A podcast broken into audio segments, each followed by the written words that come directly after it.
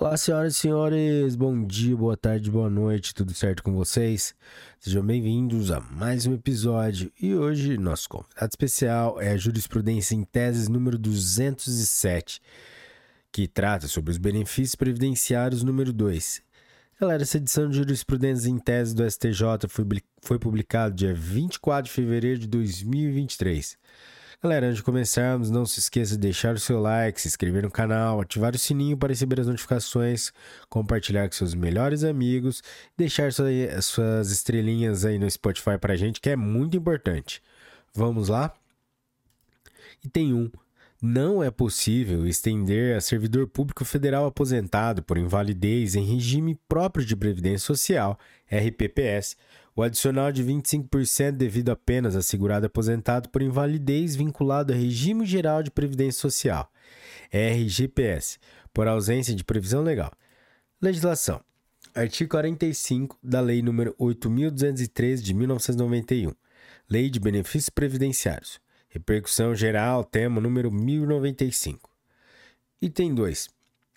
É possível estender o benefício de pensão previdenciária por morte para além da condição de menor sob guarda, no regime geral, a maior absolutamente incapaz, que vivia sob dependência e guarda do avô, em decorrência dos direitos previstos no Estatuto da Pessoa com Deficiência. Legislação. Artigo 16, parágrafo 2 da Lei 8.213 de 1991, combinados com os artigos 33, parágrafo 3 do ECA, e combinado com os direitos assegurados pela Lei nº 13.146 de 2015, Estatuto da Pessoa com Deficiência. Item 3. No regime geral de previdência, a concessão de pensão por morte a filho dependente maior inválido requer que a comprovação da invalidez preceda o óbito do segurado. Logo, é irrelevante o fato de a incapacidade ter ocorrido antes ou depois da maioridade do postulante. Legislação, artigo 16, inciso 1, em, combinados com o parágrafo 4 da Lei 8.213 de 1991. Parágrafo 4. No regime geral de previdência, a concessão de pensão por morte a irmão maior inválido requer que a dependência econômica seja comprovada e que a constatação da invalidez preceda o óbito do segurado. Logo, é irrelevante se a incapacidade ocorreu antes ou depois da maioridade do postulante. Legislação. Artigo 16, inciso 3, combinado com o parágrafo 4 da Lei 8.213 de 1991. Item 5.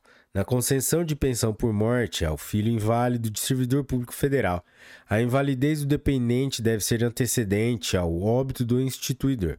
Legislação. Artigo 207, inciso 4, da Lei 8.112 de 1990. Item 6. O direito à pensão por morte servidor público federal ou filho maior inválido não depende de comprovação de dependência econômica. Legislação. Artigo 217, inciso 4, da Lei 8.112 de 1990. Item 7.